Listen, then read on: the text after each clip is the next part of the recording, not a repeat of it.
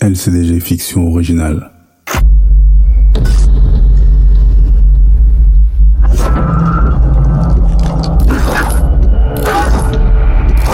Tu es prêt?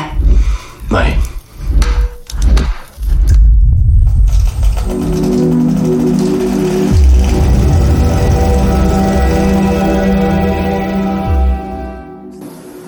Dans les prochains mois, il nous faudra consolider ces forces que parfois nous ne soupçonnions pas et corriger ces vulnérabilités que parfois nous ne voulions pas voir. Pour ce faire, nous devrons nous en remettre au savoir et à la science. Ne jamais céder au complotisme, à l'obscurantisme, au relativisme. Nous devrons continuer à innover, à créer, à entreprendre. C'est la force de l'esprit français. Alerte coronavirus. La proxémie est un néologisme. C'est l'étude des distances sociales entre individus. Elle est introduite en 1963 par l'anthropologue américain Edward T. Hall. Il dit qu'il existe quatre distances lors des échanges entre individus. La distance intime, entre 15 et 45 cm. La distance personnelle, entre 45 et 135 cm.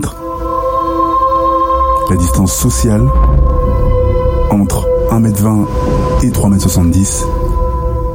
Et la distance publique, supérieure à 3m70.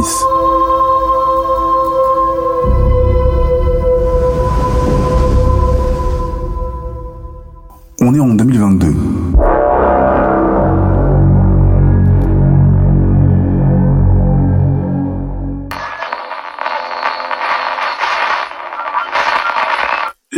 Collective correspond au pourcentage d'une population donnée qui est immunisée et protégée contre une infection à partir duquel un sujet infecté introduit dans cette population ne va plus transmettre le pathogène car il rencontre trop de sujets protégés. Cette immunité de groupe ou collective peut être obtenue par l'infection naturelle ou par la vaccination.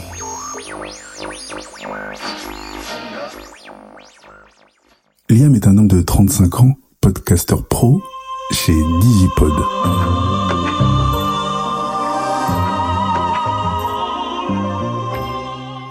Une agence digitale spécialisée dans la vente de podcasts en tout genre. Il a bon fond mais ne suit pas toujours les règles en société. Ni voyou ni boucave, il vit sa vie malgré cette pandémie mondiale qui le mine particulièrement. C'est dans son intimité que je vais te faire entrer.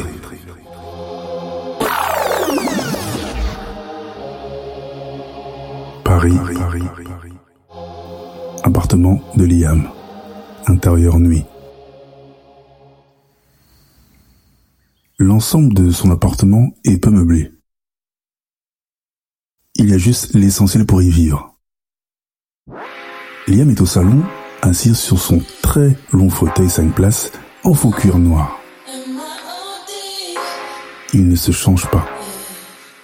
L'œil hagard, un verre de rouge à la main qu'il fait danser par un mouvement circulaire. Il tripote au même moment un morceau de papier de la main droite. Dessus, il est inscrit Contactez-moi. Vite, vous êtes en danger. Il est 19h. Ce vendredi qui annonce le week-end est censé être relax. Mais ça fait deux heures que Amani, sa compagne, l'a déposé chez lui. Il ne pense ni à elle, ni à lui envoyer des SMS, ni de vocaux WhatsApp. Deux heures que, vers après vers, il réfléchit à ce qu'il est en train de se passer dans sa vie. Pourquoi lui, se demande-t-il C'est un homme lambda. Il n'est pas le premier homme qui pratique la fécondation in vitro.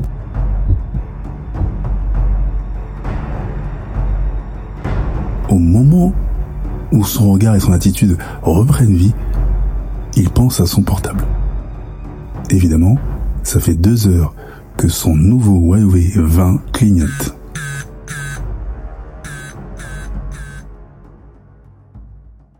Il pose son énorme verre sur sa table basse blanche et se lève. Dans son dos, une table haute en bois vieilli se dresse au centre de la pièce. Il est nu-pied. Il y pose sa casquette et y récupère son smartphone. La sonnerie est coupée. Il place son empreinte digitale au dos du téléphone et touche l'écran tactile. Il fronce les sourcils. Des centaines de notifications émanant des réseaux sociaux, 111 messages sur WhatsApp, 10 SMS et 92 appels en absence. La plupart des appels viennent d'Amani. Sur WhatsApp, il y a un message qui l'intrigue en particulier. Justement, le numéro est 821.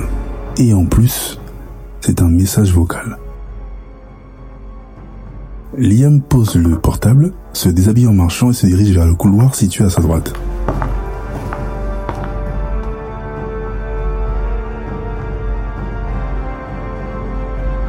Son corps rempli de tatouages et sa musculature saillante sont toute une histoire à eux seuls.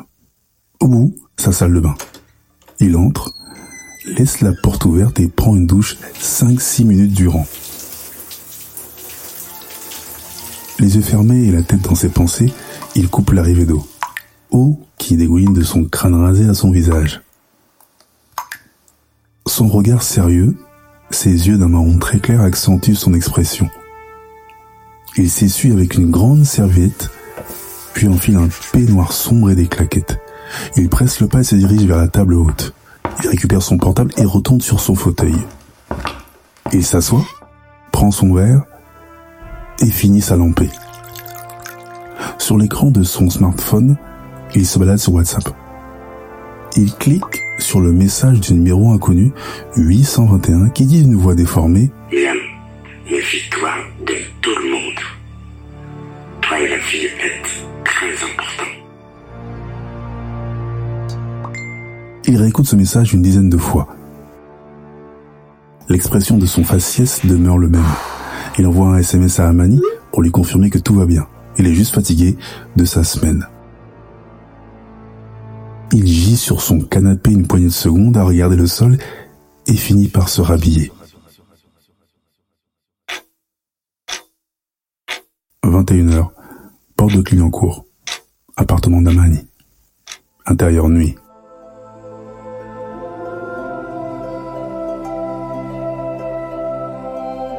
Amani, allongée sur son grand lit, caresse son ventre d'une rondeur parfaite. Six mois qu'elle est enceinte. Elle chuchote des mots à son bébé en souriant. Les traits de son visage se durcissent lorsqu'elle jette un œil à son portable. Le stress se lit dans sa gestuelle et ses chuchotements qu'elle envoie à son enfant. Sa chambre est entourée de bougies, de toiles représentant Bouddha et de sculptures incas.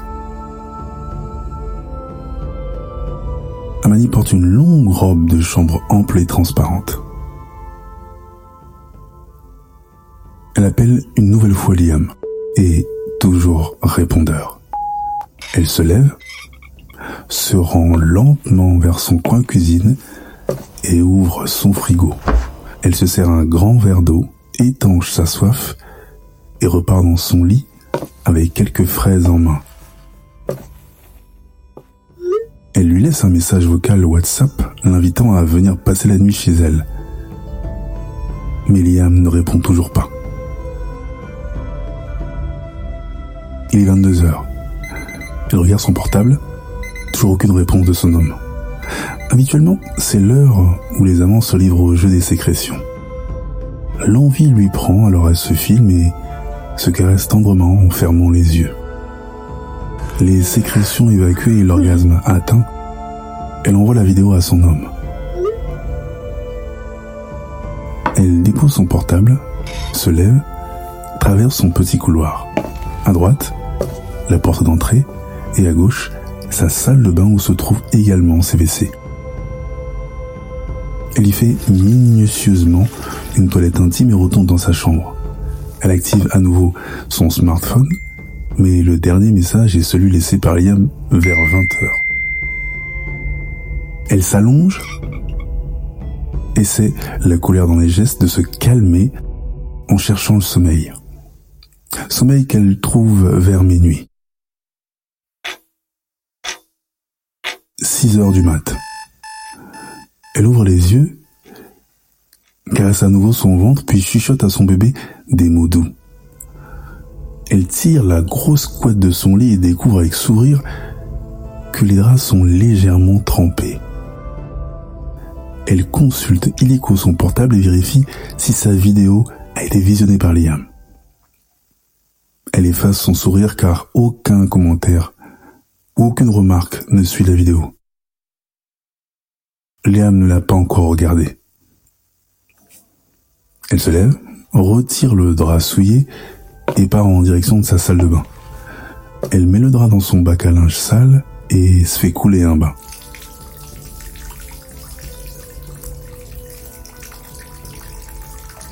Elle touche à nouveau son ventre. Le bébé lui donne des coups. Elle est dans la baignoire. Son corps svelte n'est plus. Les rondeurs dessinent sa silhouette. Son masque de grossesse lui renvoie une autre image de son propre visage. Visage qu'elle touche à pleine main. Elle tient son ventre, s'installe, puis ferme l'eau tiède. Elle se laisse bercer par l'eau une dizaine de minutes, puis sort lentement de son bain. Sa nudité nous montre que la grossesse n'a pas eu raison de son corps athlétique. Sa peau marron luisante resplendit. Amani prend une grande serviette blanche et s'essuie. Elle fait sa toilette complète puis file dans sa salle à manger qui fait office également de salon. L'intégralité de son grand studio est décorée avec des objets, sculptures, tableaux qui font l'élan du bien-être et de la spiritualité. 7h30. Les services sanitaires ne sont pas venus désinfecter son appartement. Étonnant pour elle. Elle reçoit un SMS à ce propos. Ils ne passeront plus jusqu'à nouvel ordre. L'hôpital Necker lui envoie également un SMS. Il faut qu'elle passe faire des batteries de tests sanguins. Elle efface ce SMS immédiatement. Amani finit de petit déjeuner. Liam lui a enfin répondu. Il dormait et il a éteint son portable, chose qu'il ne fait jamais. Amani est quelqu'un de naïf, mais elle sait discerner les entourloupes. Entre Necker et ses médecins suspicieux et maintenant Liam. Agacée, elle laisse tout sur sa table à manger, arrange son grand boubou aux couleurs vives et met des claquettes. Un pagne attaché sur sa tête de façon stylisée elle enfile son masque chirurgical en tissu madras et reluque son portable. Du centre sanitaire championnet lui confirme que sa prise de sang et son échantillon de salive sont négatifs. Amani n'a jamais été une seule fois positive depuis le début des tests hebdomadaires. Elle sourit, ouvre la porte d'entrée, sort ses clés, ferme un double tour et descend l'étage qui la sépare de la rue. Elle vit au 65 rue Championnet dans le 18e arrondissement de Paris. Elle est maîtresse des écoles pour les grandes sections dans un institut international situé dans le 15e où elle enseigne le français.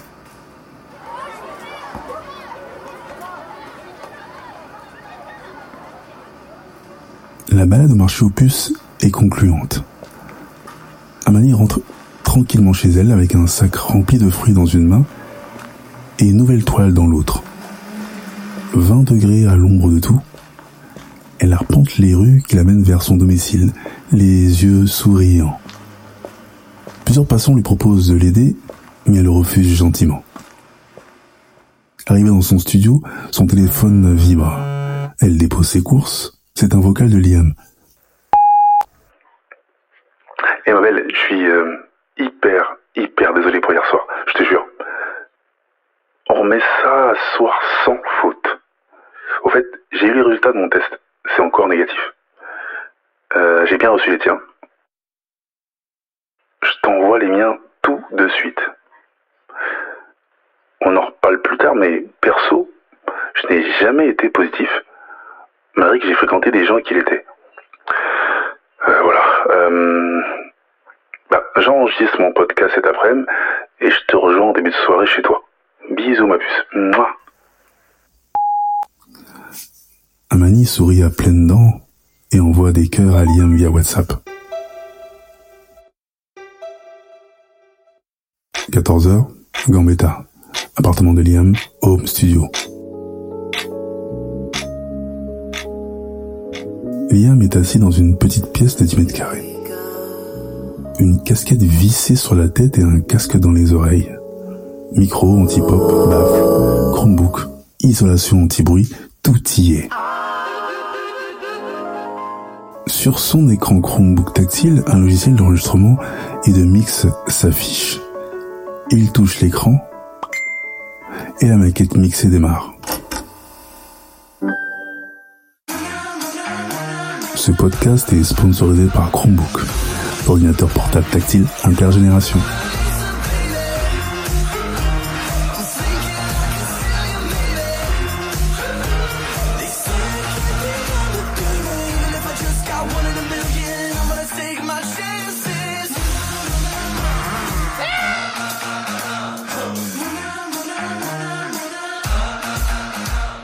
Les chroniques du goût.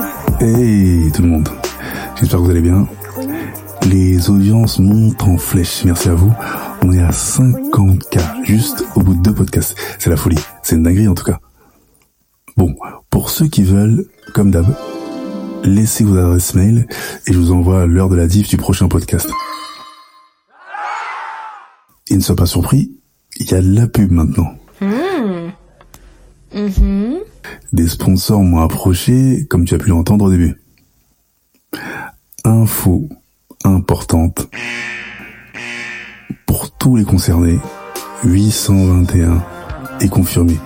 Tu recevras le message en temps voulu. Personnellement, je trouve ça chelou, je sais pas pour vous. T'as pas l'impression que des fois on te suit où que tu sois minibus, taxi, métro ou même le train Bah moi si. Même mon séjour à l'hôpital, j'ai trouvé ça encore plus douteux. Bon, la pandémie nous rend tous parano ou il y a des choses qu'on nous cache. À tous ceux et celles qui m'écoutent, hey, communique ton test sanguin hebdo à tous ceux et toutes celles que tu connais. Échange avec un max de personnes plus on se passe ce mot, plus on saura nous-mêmes le nombre de positifs et de négatifs. C'est dingue de dire ça, mais faut vraiment s'organiser dans toute la France. Si tu m'écoutes, n'hésite pas à m'envoyer des chiffres par quartier, ville, région, je le dirai ici même. Ils disent que les chiffres baissent, mais j'en ai pas l'impression. Ce pays nous fait douter de tout, même de nous-mêmes. Faisons appel à la solidarité. Le peuple a son mot à dire. En fait, merci euh, pour tous vos messages. Ma femme va bien et on choisira nous-mêmes la manière dont l'accouchement se déroulera et où il se déroulera. Utilisez tous les moyens pour communiquer avec l'autre. Les réseaux sociaux, les appels vidéo. Voilà. Sur ce, je vous laisse avec un message important. L'espoir est encore là. Allez mesdames, messieurs, du courage.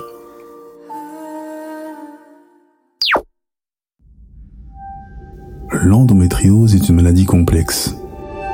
Elle peut générer des douleurs chroniques. L'endomètre est le tissu qui tapisse l'utérus. Sous l'effet des hormones, au cours du cycle, l'endomètre s'épaissit en vue d'une potentielle grossesse et s'il n'y a pas fécondation, il se désagrège et saigne. Ce sont les règles.